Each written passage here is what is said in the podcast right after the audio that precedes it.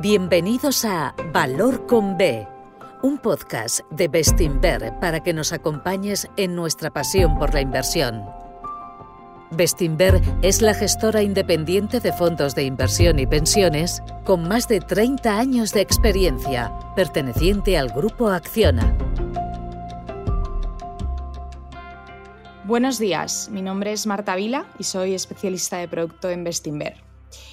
En este episodio de Valor con B vamos a repasar la carta del tercer trimestre de 2023 que acabamos de publicar. Está conmigo Pepe Díaz, miembro del equipo de inversión, con quien haremos repaso del trimestre y comentaremos los aspectos más relevantes de nuestras carteras de cara a los próximos años. Hola Pepe, ¿qué tal? ¿Qué tal Marta? Hola. En este tercer trimestre, los principales índices bursátiles sufrieron caídas. El MSCI World con una caída de un 4,13, el Europe con una caída del 2,8%, en lo que va de año con rentabilidades del 12% y 9% respectivamente. Nuestros fondos de renta variable mantienen su rentabilidad positiva, con una ganancia ponderada del 17,7% en lo que va de año y del 3,2% en los de renta fija. Pepe, como seguramente nos explicarás a, continuación, el trimestre ha estado marcado por los descensos de las bolsas durante el mes de septiembre, que contrastan con una mayor tranquilidad de los meses de julio y, y agosto.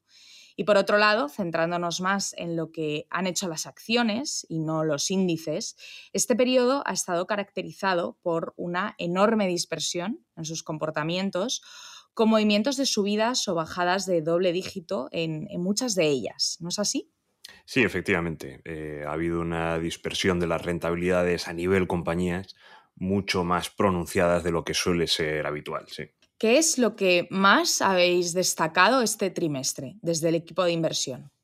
Bueno, ya has anticipado tú las claves que nos han parecido más relevantes. Eh, por un lado, un entorno más negativo en septiembre y por otro, la dispersión de las compañías. Así que, si te parece, vamos a ver cuáles han sido las causas, que no todas han sido novedades de este, de este trimestre.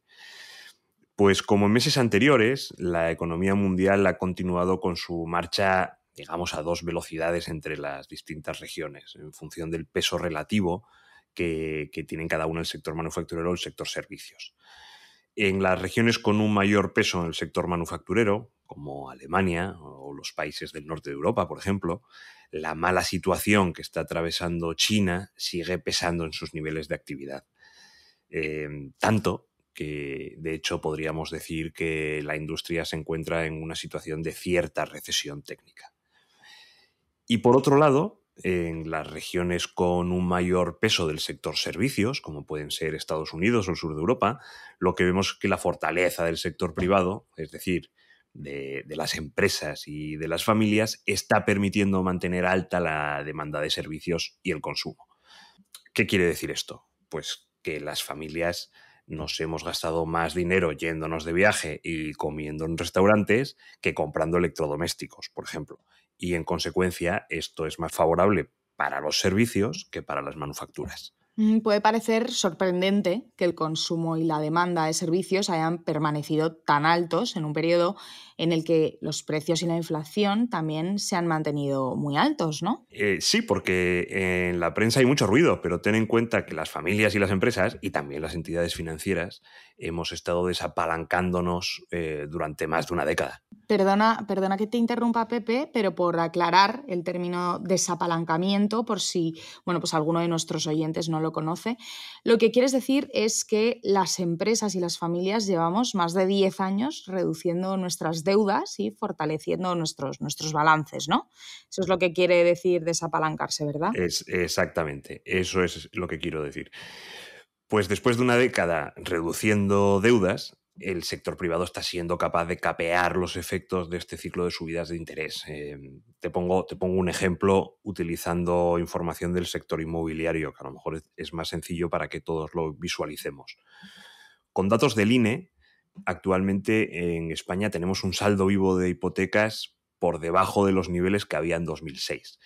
En, en aquel año eh, la hipoteca media tenía un coste aproximado al 4% y prácticamente todas las hipotecas eran a tipo variable.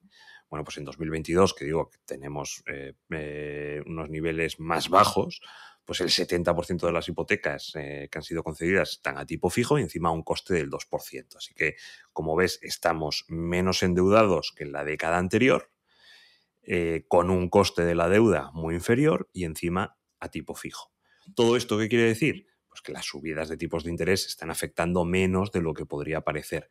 Y además, como el empleo se está manteniendo sólido, pues todo ello crea el entorno ideal para que los niveles de consumo sigan en tasas elevadas, ¿eh? Eh, tan elevadas de hecho que el sector servicios ha podido compensar la debilidad que comentábamos antes en el sector manufacturero. Así que eh, aunque la economía ha permanecido con esas dos velocidades que comentaba antes, el balance neto ha seguido siendo positivo. Bueno, podríamos decir que esto es bueno, ¿no? Sin embargo, parece que hay algo que no ha sentado bien al mercado. Eso es bueno, sí, porque la economía, aunque no está en un momento bollante, ha seguido sorprendiendo al alza. Pero hay que tener en cuenta, hay que entender que el efecto secundario de esa economía más fuerte es que la inflación resiste, ¿no? que es más persistente, o si lo prefieres, que baja a un ritmo más lento del que esperaban los mercados. Y eso es lo que, lo que no ha gustado. La inflación, una vez más, ha recibido mucho protagonismo a lo largo del trimestre, especialmente por la subida de doble dígito en el precio del crudo. Como reacción, los principales bancos centrales del mundo, especialmente la Reserva Federal Norteamericana, anunciaron su compromiso con mantener los tipos altos durante más tiempo. Y aunque ya parece que podemos estar cerca del fin de ciclo de subidas de tipos de interés en la zona del 5%, tanto en Estados Unidos como en Europa, los comentarios de los bancos centrales tuvieron un efecto inmediato en los mercados de renta fija, provocando caídas en los precios de los bonos y subidas en sus rentabilidades hasta los niveles más altos desde eh, bueno, pues inicio de siglo. Y de renta variable, por otro lado, pues reduciendo los múltiplos de, de valoración de las compañías.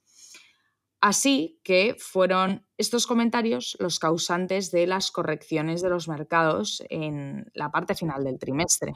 Sí, como recordarán nuestros oyentes, el año pasado explicamos en varias cartas que hay una relación inversa entre los tipos de interés y los múltiplos a los que cotiza la renta variable.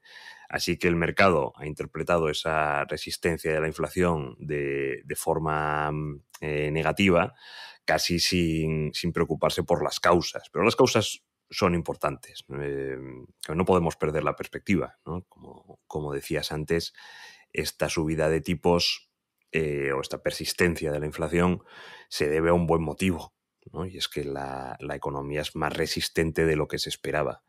¿Y qué pasa cuando la economía es más fuerte de lo esperado? Pues que el empleo aguanta, que los beneficios de las empresas buenas aumentan, que no hay quiebras. Em, otro efecto positivo es que ese exceso de inventario que penalizaba tanto al sector manufacturero se ha ido limpiando poco a poco, así que no hay que descartar mejorías a medio plazo también por ese lado. Y tarde o temprano, los buenos negocios se adaptan a este entorno de precios y al final en renta variable sus valoraciones terminarán respondiendo de manera positiva. Pero en, otras palabras, eh, cuando inviertes a largo plazo, cuando inviertes en buenos negocios, cuando tratas de comprar barato para que la valoración tenga recorrido y pueda expandirse, es mejor que las cosas vayan bien a que, a que vayan mal. Incluso con sus efectos secundarios. Sí, sí, por supuesto. Eh, incluso con sus efectos secundarios, como siempre ha ocurrido. Y es que hay una fuerza de fondo que, con los datos que tenemos encima de la mesa y con toda la prudencia del mundo parece que la hay, ¿eh? Eh, lo que estamos viviendo es, es el proceso de progresivo de, normalización económica, social y monetaria después de una década de tipos al cero. Una década que, realmente era una, aberración, una, anomalía eh, extrema.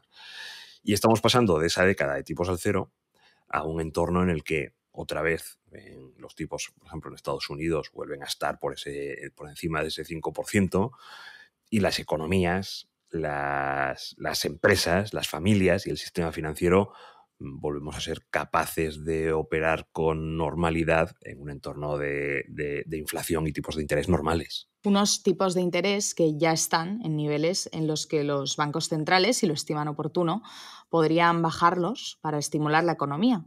Así que uno de los aspectos positivos de este proceso de normalización que comentas es la bueno, recuperación de la política monetaria como instrumento de estabilización.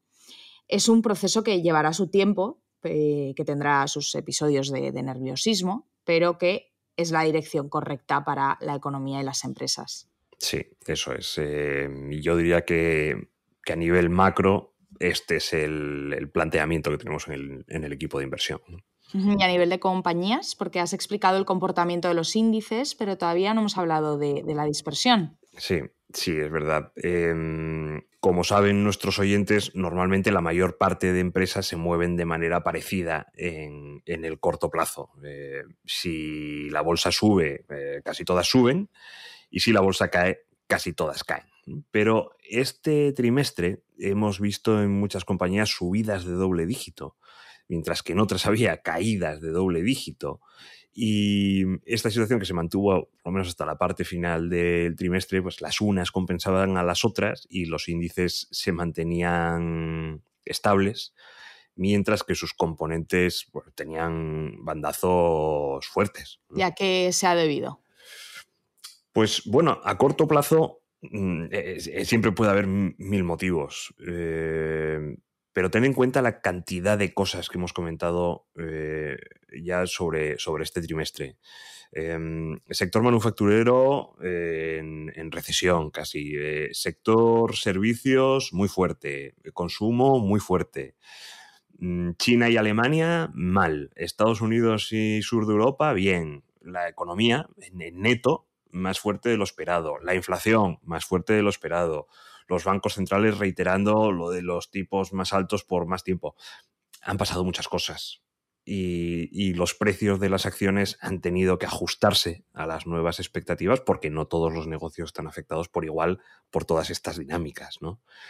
Mm, a largo plazo, pues, eh, como siempre, serán los fundamentales de las empresas los que se impongan, pero a corto, cuando los mercados se centran mucho en la macro e ignoran los fundamentales, pues bueno, suelen ocurrir estos bandazos. O dicho de otra forma, si lo prefieres, mm, esto que ha pasado es un comportamiento normal de los mercados teniendo en cuenta todo lo que acabamos de decir de la macro y responde a ese proceso de normalización progresiva que había señalado antes. Mm, uno de los aspectos más positivos de periodos de alta dispersión, como el que acabamos de, pasar, es lo que podemos hacer en ellos, los gestores activos, mientras, mientras duran. En varias de las cartas de este trimestre, nuestros gestores explican que han podido hacer cambios en la composición de sus carteras, vendiendo parte de las posiciones que tenían en las empresas que mejor lo habían hecho y reinvirtiendo esas ganancias en empresas que se habían quedado rezagadas. Además, durante la última parte del trimestre, las caídas de los precios de las acciones han permitido poner a trabajar la, liquidez que teníamos y que habíamos incrementado durante los, los meses anteriores. Así que este tipo de entornos de mercado, muy centrados en la macro y poco relacionados con la marcha de los negocios, pues al final son ideales para la, gestión activa como la que seguimos en Bestinver y nos permiten incrementar el potencial de nuestras carteras haciendo pequeños cambios en ellas. La verdad es que este trimestre hemos explicado muchos casos de inversión en nuestras cartas. No sé si quieres destacar eh, alguno en concreto. Sí, eh, bueno, eh, una vez más, como dices, hemos visto pues, las ventajas de tener carteras equilibradas, con compañías financieramente fuertes, muchas de ellas con capacidad para repercutir las, las subidas de los costes a sus clientes. Y este enfoque centrado en, en mantener el equilibrio nos ha permitido aprovechar las oportunidades que han ido surgiendo, ¿no? que, este trimestre por, los bandazos y la dispersión que decíamos antes han sido muchas. Una de ellas es Sexor, el vehículo inversor de la familia Agnelli que, entre otros negocios, tiene participaciones muy relevantes en Stellantis, que es la unión de Fiat y Peugeot, la que somos accionistas. También en Ferrari, en CNH y más recientemente la holandesa Philips, que por cierto también tenemos en cartera y que es uno de los casos que explicamos en las cartas de Bestinver Internacional y Bestinfond. Así que, como ves, em, los principales eh, activos de la cartera de Exor mm, nos gustan, los conocemos bien porque somos accionistas de muchos de ellos, pero comprados a través de este holding mm, podemos adquirirlos con un descuento del 40%. Un descuento del 40% que es especialmente atractivo si tenemos en cuenta que el holding lo dirige John Elkan, el nieto de Giovanni Agnelli, que es eh, uno de los mejores asignadores de capital que hemos conocido y que gracias a su gestión ha conseguido que el net asset value de Exor haya crecido a ritmos del 20% anual desde 2009. Así que, mm, resumiendo, Exor ofrece un equipo directivo extraordinario, activos de primerísima calidad, una alineación de intereses total y encima un 40% de descuento. Llama la atención que tengamos tantas posiciones en común con ellos, ¿no? Sí, bueno, pero ten en cuenta que es la misma filosofía, ¿no? La misma forma de analizar y de entender el, mercado. Así que es llamativa eh, la, la coincidencia, pero en ningún caso es casualidad. Y también en Vestimer Internacional y Vestinfond hemos hecho cambios en las posiciones más relacionadas con el petróleo, ¿no es así? Sí, eh, hemos reducido peso en BP y en Shell eh, y también en Technip. Y mm, aquí por, relacionar los movimientos de las carteras con lo que decíamos de la, dispersión, me gustaría pararme un poco en los casos de Technip y, y Valurec. Em, ambas compañías son empresas de eh, equipamiento y, servicios petrolíferos que deberían verse beneficiadas por un nuevo ciclo de inversión en el sector que estamos esperando. Las dos son empresas que nos gustan y por eso las tenemos en, las teníamos en cartera.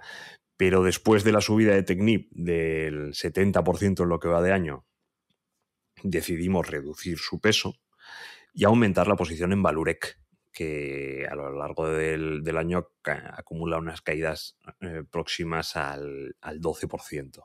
Así que, como ves, este es un buen ejemplo para explicar esos movimientos que, hacemos para aprovechar la volatilidad en el corto plazo, vendiendo en compañías que suben mucho muy rápidamente y reinvirtiendo el, capital y las ganancias en, las empresas que se, que se quedan rezagadas son movimientos que mm, muchas veces pasan desapercibidos, pero que a largo plazo tienen un impacto muy relevante en la, rentabilidad de las carteras. Y por cierto, como decías antes, son movimientos que la gestión pasiva, la gestión indexada, no puede hacer.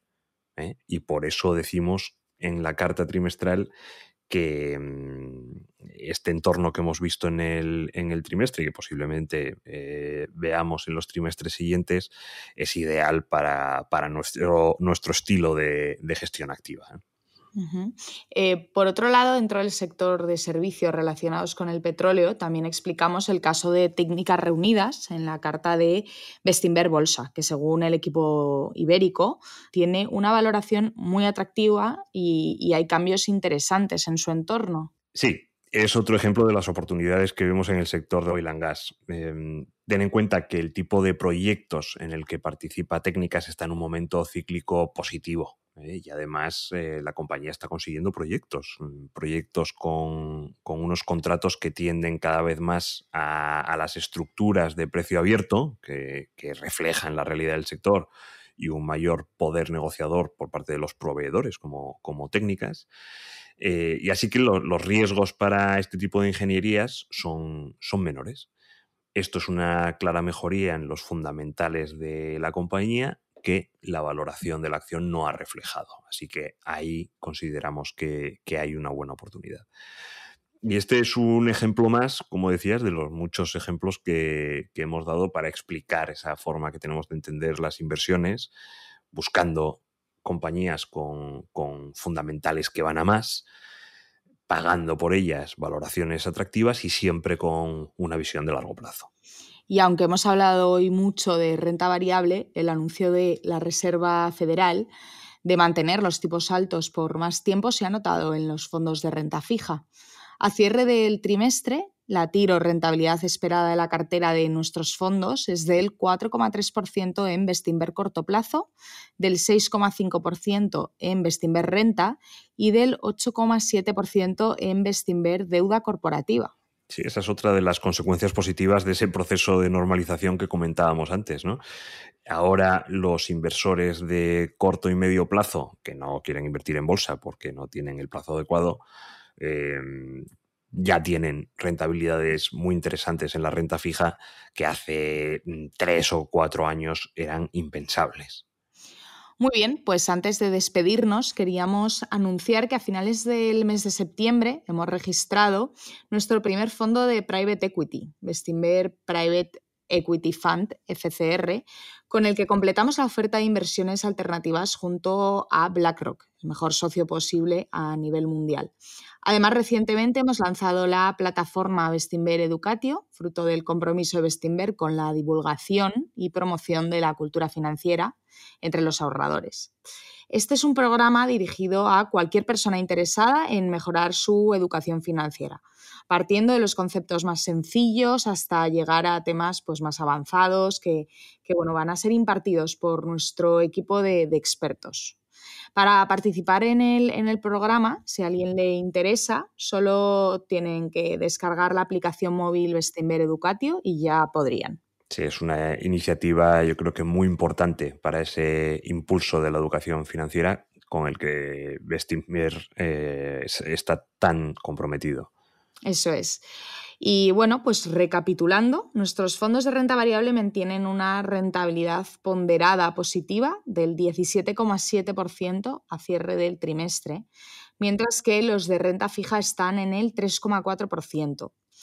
Los mercados, la economía y la política monetaria continúan con la senda de la normalización. Los beneficios de nuestras empresas siguen evolucionando como esperábamos y las valoraciones siguen siendo atractivas. Así que, como explicamos en las cartas, seguimos manteniendo las buenas perspectivas a, largo plazo que hemos ido explicando en trimestres anteriores.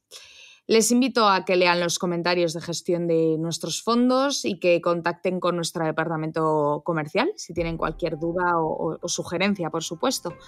Así que muchísimas gracias por escucharnos una vez más y hasta la próxima. Muchas gracias, Pepe. Muchas gracias a ti, Marta, y a todos ustedes. Gracias por escucharnos. Volveremos pronto con otro episodio de Valor con B, un podcast de Bestinver. Hasta pronto.